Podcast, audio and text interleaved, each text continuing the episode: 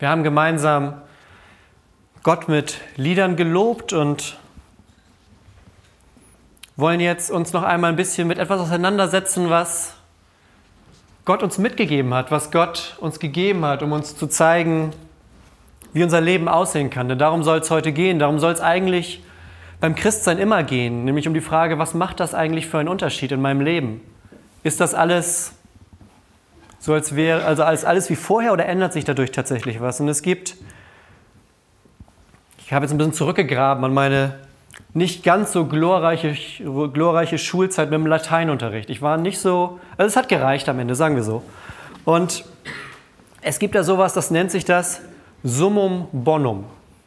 Das ist das höchste Gut einfach nur. Das ist so, ein, so, eine Idee, dass es etwas gibt, das ist größer als alles andere. So ein Konzept, das ist eigentlich das, wenn man das gefunden hat und danach strebt und dem hinterherläuft und sich darauf ausrichtet, dann ist das eine ziemlich schlaue Sache, haben die damals gesagt. Also dieses höchste Gut zu finden und den Rest dann anzuordnen, eben entsprechend darauf hin. Ja, also das höchste Ziel, das es zu erreichen gilt. Und ich glaube tatsächlich, und das behaupte ich, das ist sozusagen die Grundlage der Predigt, dass dieses höchste Gut, dass das, was lebensverändert ist, ist es, Gott zu kennen. Das ist das für einen Christen, für eine Christin, das ist das höchste Gut. Und eigentlich ist es für jeden Menschen das höchste Gut. Die Frage ist es, ob man es erkennt und wann man es erkennt. Ja, Gott zu kennen und daraus zu leben, ist das höchste Gut. Die Frage ist aber, warum ist das so und wie können wir das in uns verankern? Ja? Wie können wir das behalten, dass wir uns auch noch in einer Woche, in einem Monat, in zehn Jahren daran erinnern und das zu einem Teil von unserem Leben gemacht haben bis dahin? Und da habe ich uns einen Text mitgebracht von Jeremia. Der steht hier jetzt auch. Gucken wir mal, was Jeremia dazu sagt. Da heißt es, so spricht der Herr, ein Weiser rühme sich nicht seiner Weisheit, ein Starker rühme sich nicht seiner Stärke, ein Reicher rühme sich nicht seines Reichtums sondern wer sich rühmen will, der rühme sich dessen, dass er klug sei und mich kenne, dass ich der Herr bin, der Barmherzigkeit, Recht und Gerechtigkeit übt auf Erden. Denn solches gefällt mir, spricht der Herr. Das hat der Prophet Jeremia vor einigen tausend Jahren gesagt. Und bei Propheten ist es ja immer so, das sind Menschen, die Gott benutzt, um seine Botschaft zu anderen Menschen zu bringen. Ja, Gott sucht sich die ganze Bibel hindurch immer Menschen aus und gibt ihnen eine Botschaft mit und sagt, erzähl das mal den Leuten, weil die mich besser kennenlernen sollen. Ja, Gott offenbart sich durch Propheten. Und dieser Jeremia sagt jetzt, naja, Gott meint, wenn ihr mich kennt, dann ist das das Größte, was es gibt. Ja? Es werden drei Dinge aufgezählt, die nennt er nämlich gleich noch mit, um zu zeigen, was denn vielleicht nicht unbedingt das Größte wäre. Ja? Er sagt, es gibt Weisheit. Und das ist ja gerne was, wonach wir streben. Ja, Bildung ist ein hohes Gut, gerade bei uns in unserer Gesellschaft ist Bildung ein wahnsinnig hohes Gut. Ja? Dann gibt es Stärke. Wir tun relativ viel, um unseren Körper auch eine, und unser Aussehen, eine gewisse Schönheit zu kultivieren. Da verwenden die einen mehr, die anderen weniger Zeit, aber jeder gibt dem so ein bisschen so einen gewissen Raum in seinem Leben. Und dann zählt er noch den Reichtum auf. Ja? Unsere Kultur ist Reichtum immer gleichzeitig mit Sicherheit verbunden. Ja, wer, bei wem es am Ende des Monats immer noch ganz gut aussieht, der verspürt auch ein gewisses Gefühl von Sicherheit, weil man weiß, es kann jetzt so weitergehen. Ich muss mich nicht jeden Tag neu darum kümmern, dass ich Essen auf dem Tisch habe, dass der Strom nicht abgestellt wird, sondern Reichtum hat bei uns immer gleichzeitig mit Sicherheit zu tun. Und zu den drei Dingen sagt Gott, das ist ja schön und gut, aber mich zu kennen ist noch größer als das da. Mich zu kennen ist etwas, da könnte man sich viel mehr rühmen, als wenn man weise, reich oder stark wäre. Und ich finde, zusammengefasst wurde das mal vor einigen Jahren von einem von einem Pastor aus Amerika, J.I. Packer heißt der. Und der hat ein Buch geschrieben, das heißt tatsächlich Gott erkennen. Und da setzt er sich damit auseinander, wie kann man diesen Gott denn jetzt kennen? Und er sagt, das Leben ist lebenswert, wenn wir etwas Großes haben, nach dem wir uns ausrichten, das unsere Sinne füllt und uns Zugehörigkeit gibt, aber zugleich Treue erfordert. Ja? Zugehörigkeit geben und gleichzeitig aber eine Treue erfordern. Und dann sagt er weiter, Christen haben das wie niemand sonst. Denn was für ein höheres, erfüllenderes und glorreicheres Ziel könnte es geben, als Gott zu kennen? Und ich möchte jetzt kurz bei diesem Wort kennen anhalten, denn kennen ist in der Bibel immer ein ganz, ganz besonderes Wort. Und manchmal entdeckt man so Schätze ja erst, wenn man so ein bisschen buddelt, deshalb sind es ja Schätze. Und kennen ist nämlich in der Sprache der Bibel ein ganz intimes Wort. Das ist nicht so, Gott, oh ja, kenne ich, habe ich schon mal gesehen. Also darum geht es nicht, sondern kennen wird immer benutzt, wenn es darum geht, dass eine Beziehung da ist. Wenn es darum geht, dass man nicht von jemandem nur gehört hat, sondern wenn man etwas gegenseitig voneinander weiß und miteinander ein Stück vom Weg gegangen ist. Ja? Das bekannteste oder eins auch gleichzeitig der schönsten und ersten Beispiele dafür, für das Wort kennen, ist tatsächlich gleich auf den ersten Seiten der Bibel. Denn als Adam und Eva sich zum ersten Mal treffen, da heißt es dann, dass sie sich danach kennen. Und was passiert, als sie sich kennen? Sie kriegen ein Kind. Das ist nämlich die logische Schlussfolgerung bei Adam und Eva vom Kennenlernen. Und das zeigt schon mal, was sozusagen das dann nicht nur ist, naja, ich weiß jetzt ihren Namen, sondern dieses Kennen, wenn die Bibel das benutzt, dann meint die eine viel engere, eine viel intimere, eine viel stärkere Beziehung.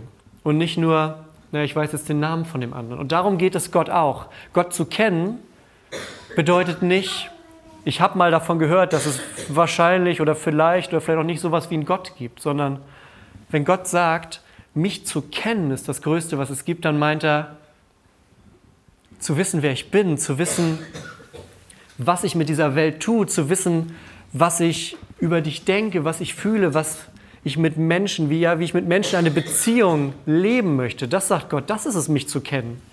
Nicht nur wissen, ob ich da bin oder nicht, sondern mit mir zu leben bedeutet, mich zu kennen. Und ich habe euch eine Geschichte mitgebracht, um das so ein bisschen zu veranschaulichen. Diesen prophetischen Text, der so alt ist und wo es heißt, Gott kennen ist was Gutes. Aber wie kann das denn jetzt aussehen? Und da habe ich eine Geschichte mitgebracht. Und das ist die Geschichte von einem Mann. Und dieser Mann, der ist ein erfolgreicher, ein erfolgreicher Typ. Der arbeitet in der, in der Medienbranche und ist da ein ziemlich hohes Tier. Und ihr ahnt vielleicht, es die Kehrseite der Medaille ist dann, man hat wenig Zeit. Der ist viel unterwegs, hat eine Firma, ist auf Konferenzen, ist viel auf Reisen unterwegs. Aber diese Firma ist wahnsinnig erfolgreich. Und der trifft dann eines Tages den Pastor bei ihm. Und die unterhalten sich. Und dieser Mann sagt dann irgendwann im Gespräch, na, für Gott habe ich eigentlich nicht so richtig Zeit zeigt dann so seinen Terminkalender und sagt, guck hier, da bin ich da, dann geht mein Flug dahin, da ist wieder ein Treffen, da ist eine Messe und so weiter. Ich habe nicht so richtig Zeit dafür. Antwortet der Pastor, wie Pastoren dann manchmal so sind, naja, ich habe eigentlich jeden Tag Zeit für die Dinge, die mir wichtig sind. Ich nehme mir nämlich die Zeit und Gott hat jeden Tag bei mir mit verdient. Fand der Mann jetzt nicht so witzig und ist dann erstmal nach Hause gegangen. Einige Monate später treffen die beiden sich wieder. Treffen sich und irgendwas an diesem Mann hat sich verändert. Der sieht noch aus wie vorher, hat jetzt nicht eine neue Frisur oder sowas, aber irgendwas ist anders an dem. Manchmal merken wir das ja, wenn wir jemanden eine längere Zeit nicht sehen und wir haben dann so eine Ahnung, irgendwas ist in dieser Zwischenzeit doch passiert. Du bist irgendwie anders als vor einem halben Jahr. Und wenn es dann noch positiv ist, freuen wir uns doppelt. Und dieser Mann hatte sich irgendwie verändert und er lädt den Pastor und seine Frau zum Essen ein, später in der Woche. Und die kommen an und der Mann schnappt sich den Pastor und sagt, komm mit, ich will dir was zeigen. Pass mal auf. Und die gehen hinters Haus auf, die, auf so eine Terrasse, so eine Verandaterrasse. Und da steht ein alter Schaukelstuhl. So ein Holzschaukelstuhl, so ein bisschen knarrig, der steht da. Und dann erzählt dieser Mann seine Geschichte und er sagt, Seit du das damals zu mir gesagt hast, mit diesem, was mir wichtig ist, das findet immer Zeit in meinem Tag, das hat mich nicht mehr so richtig losgelassen, sagt er. Das hat mich nicht so richtig losgelassen und ich dachte, wie kann ich dieses mit Gott, wo ich immer gesagt habe, ich habe da eigentlich keine Zeit für, wie kann ich dem einen Raum in meinem Leben geben? Und er hat gesagt, ich habe es versucht, ich bin einfach so testweise jeden Morgen eine halbe Stunde früher aufgestanden. Ja? Ich habe mir gedacht, wenn es mir wirklich wichtig ist, dann ist diese halbe Stunde irgendwie morgens noch drin vor den anderen Sachen. Dann habe ich mich nach draußen gesetzt, in diesen Schaukelstuhl, den wir noch hatten. Den habe ich auf die hinten rausgestellt, habe mich da hingesetzt und habe in den Garten geschaut. Habe immer so ein bisschen dabei nach und nach auch in der Natur so ein bisschen was von Gottes Schönheit entdeckt. Ja, das war einfach so ein ruhiger Moment für mich am Anfang. Dann habe ich meine Bibel, die schon sehr, sehr lange bei uns im Schrank stand, mit rausgenommen und habe immer mal so ein bisschen gelesen. Erst wahllos und dann habe ich mal das eine, mal das andere Buch gelesen, immer in meiner Zeit morgens. Habe dann angefangen, mit Gott zu reden. Wenn ich was gelesen habe, was ich interessant fand oder wo ich mir nicht sicher war, habe ich angefangen zu beten und mit Gott zu reden und gefragt, was könnte das in meinem Leben bedeuten, wenn ich das hier gerade lese? Gott, wenn ich hier lese, dass du die Menschen liebst, was bedeutet das eigentlich bei mir? Merke ich das bei mir? Habe ich angefangen zu beten? Fühle ich mich, als würdest du mich lieben? Und dann habe ich mir immer noch in so ein kleines Notizbuch ein, zwei Sätze notiert von den Sachen, die mir so als Eingebung kamen an diesem Morgen, wo ich dachte, das habe ich gerade gelesen und das passt vielleicht zu der Situation gerade. Und das habe ich mir schnell aufgeschrieben immer. Jeden Morgen. 30 Minuten. Und dann ging der Tag wie sonst auch weiter, wie es vorher war. Ich wollte einfach, hat er gesagt, gucken und offen sein für Gott. Wenn was passiert, dachte ich, dann bin ich offen dafür. Gucken wir, was passiert. Und der Pastor fragt dann natürlich nach, und wie läuft das so für dich? Der Mann kam gar nicht so richtig zum Antworten, denn seine Frau kam gleich so rausgesprungen und gesagt, der ist komplett anders. Der hat sich komplett verändert. Das ist nicht mehr der Mann, den ich geheiratet habe und es ist, hat schon einen positiven Klang, das Ganze. Also er hat sich verändert und zwar zum Positiven. Mein Mann hat sich durch diese Zeit verändert. Der ist wie ausgewechselt. Der ist mehr bei sich, der ist ruhiger, der ist zentrierter, der ist fokussiert auf die wichtigen Dinge. Der ist ein besserer Ehemann, besserer Vater. Ich habe richtig Glück gehabt, sagt die Frau. Und manchmal ist das ja wirklich so, bei uns Männern, die hier sind. Manchmal hat man ja wirklich so das Gefühl, die Frauen, die eigene Frau kennt einen ja manchmal wirklich so ein bisschen besser als man selber. Also kann man da viel drauf geben, wenn die Frau das tatsächlich dann sagt. Und bei dem Mann ging es dann aber noch weiter. Das war jetzt so diese erste Zeit. Und ein paar Monate später trifft er sich wieder mit diesem Pastor und sagt, ich habe entschieden, meinen Job aufzugeben. Diesen Job in der, in der Werbefirma. Ich habe entschieden, das aufzugeben. Und der Pastor fragt, wie, wie kommst du darauf? Ja, in meiner Zeit morgens, diese halbe Stunde, die er immer noch weitermacht, in dieser halben Stunde habe ich das Gefühl, dass Gott möchte, dass ich was in meinem Leben ändere. Und ich glaube, er möchte, dass ich mich mehr für sein Königreich, dass ich mich mehr für seine Gemeinde einsetze. Und dann hat der Mann tatsächlich seinen Job aufgegeben und in der Gemeinde von diesem Pastor angefangen mitzuarbeiten und hat sein ganzes Wissen, seine ganze Expertise, all diese Fähigkeiten, die er sich in der Wirtschaft angesammelt hatte in der Zeit, mitgebracht und hat waren jahrelang wahnsinnig großer Segen für diese Gemeinde. Und wieder ein paar Jahre später kommt wieder so ein Moment, wo er merkt, hier passiert was. Und er kommt wieder und sagt, ich habe das Gefühl, dass Gott nochmal was Neues für mich hat. Ich habe das Gefühl, dieser Schritt aus der Firma in die Gemeinde war nur der erste Schritt. Ich glaube, ich habe das Gefühl, ich habe von einer Gemeinde gehört, die neu aufgebaut wird in einem anderen Bundesstaat. Und ich habe das Gefühl, dass Gott mich dahin ruft. Ich habe da viel gebetet und geprüft und geguckt, aber ich glaube, Gott möchte, dass ich dahin gehe. Ich werde diesen Gedanken nicht mehr los. Und manchmal merken wir ja, dass Gedanken nicht von uns selber kommen, sondern von Gott, wenn wir beten, wenn das so Gedanken sind, auf die wir eigentlich selber gar nicht gekommen wären in dem Moment. Und wenn die dann immer wieder kommen, weil Gott manchmal so richtig nervig sein kann, wenn er was will, und wenn diese Gedanken dann immer wieder kommen, und dann ist der Mann weggezogen in eine andere Gemeinde, hat dort mit weiter aufgebaut. Einige Jahre später ist der Mann krank geworden, ist an Krebs erkrankt. Und ist in ein Krankenhaus gekommen. Er hat gesagt, das Schlimmste für ihn an dieser ganzen Geschichte ist, dass er seinen Schaukelstuhl nicht mitnehmen kann. Denn er hat den mitgenommen, auch an den neuen Ort, hat jeden Morgen seine Zeit dort verbracht, Zeit mit Gott verbracht, um sein Leben, seinen Tag, alles, was kommt, mit dem zu besprechen. Und sagt, das Schlimmste ist eigentlich, dass ich meinen Schaukelstuhl gerade nicht mit hernehmen kann, weil das war immer mein Ort. Und schließlich ist der Mann dann gestorben. Ist zu dem Gott nach Hause gekommen, den er jetzt schon ziemlich lange kannte, mit dem er jeden Tag angefangen hat. Wer mit Gott lebt, der darf auch mit Gott sterben. Und seine Frau hat dann später gesagt, sein ganzes Leben hat sich verändert in diesem einen Stuhl. Ja, dieser Stuhl war der Ort, wo sich das Leben von meinem Mann grundlegend verändert hat. Sie hat den Stuhl dann gesagt, wir wollen den Stuhl an unsere Kinder, an unsere Enkelkinder weiter verschenken. Vielleicht passiert das ja nochmal. Vielleicht kann das wieder der Ort sein, wo sich ein Leben verändert, weil jemand Gott kennenlernt. Und das Leben dieses Mannes wurde wirklich grundlegend verändert, weil er Gott kennengelernt hat, ja? weil er die Dinge, von denen Jeremia vorher spricht, Weisheit, Stärke, Reichtum, all das hat er nicht komplett aus den Augen verloren, aber er hat es hinten angestellt, weil er gesagt hat, Gott zu kennen ist wichtiger. Und wenn ich Gott an den Anfang setze, dann verändern sich alle anderen Dinge mit. Ja, Gott ist nicht so der letzte Gedanke noch hinten dran, sondern er hat gesagt, Gott ist das, was vorne, was morgens als erstes kommt. Und ich glaube tatsächlich, dass Gott das für jeden von uns will. Nicht, dass wir unsere Werbefirma aufgeben und woanders hinziehen, aber dass wir jeden Tag so mit ihm beginnen und damit den Tag auch so ausrichten.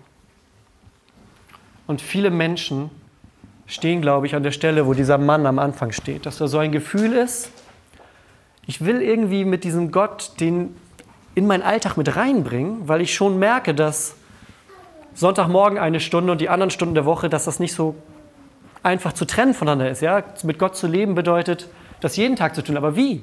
Aber wie? Ja, viel um die Ohren zwischendurch wird noch was Gutes getan, aber ich glaube tatsächlich, das Leben ist mehr als das. Das Leben ist mehr als von Termin zu Termin laufen und dann noch hoffen, Gott abends vielleicht noch mal fünf Minuten unterzubringen. Wenn wir wirklich dieses Leben in Fülle haben wollen, von dem Jesus spricht in Johannes 10, wo er sagt, ihr sollt ein Leben in Fülle haben, ja, ein Leben auch mit Gott in Fülle, dann ist das doch was anderes, als den alle zwei Tage da irgendwie zwischenzuquetschen. Dann ist das doch ein Leben, was ganz darauf ausgerichtet ist und was dann Segen empfängt von Gott, was Ruhe empfängt, was Frieden empfängt.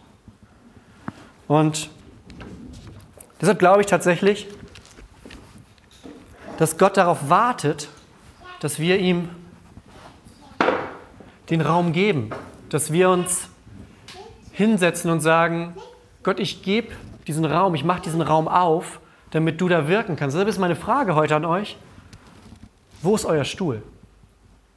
Wo ist bei euch im Leben der Stuhl? Wo ist der Ort, an dem ihr sagt, das ist der Platz in meinem Leben, den ich für Gott reserviert habe. Das ist der Platz, an dem ich Gott begegne, weil ich dann darauf hoffe und diese Sicherheit in mir sich aufbaut, dass er Teil von meinem Leben ist. Nicht von einer Stunde in der Woche, sondern von der ganzen Woche, weil Gott ein Gott ist für jede Situation des Lebens. Ja? Für glückliche Stunden, genauso für traurige Stunden, genauso für schmerzhafte Stunden. Ja? Wie viel wurde in diesen Bänken, die wir haben, schon gelacht und auch geweint, aber wie viel mehr wird bei euch zu Hause gelacht und geweint? Wie viel mehr erlebt ihr einen Großteil eures Lebens nicht in diesen vier Wänden hier, sondern in denen zu Hause?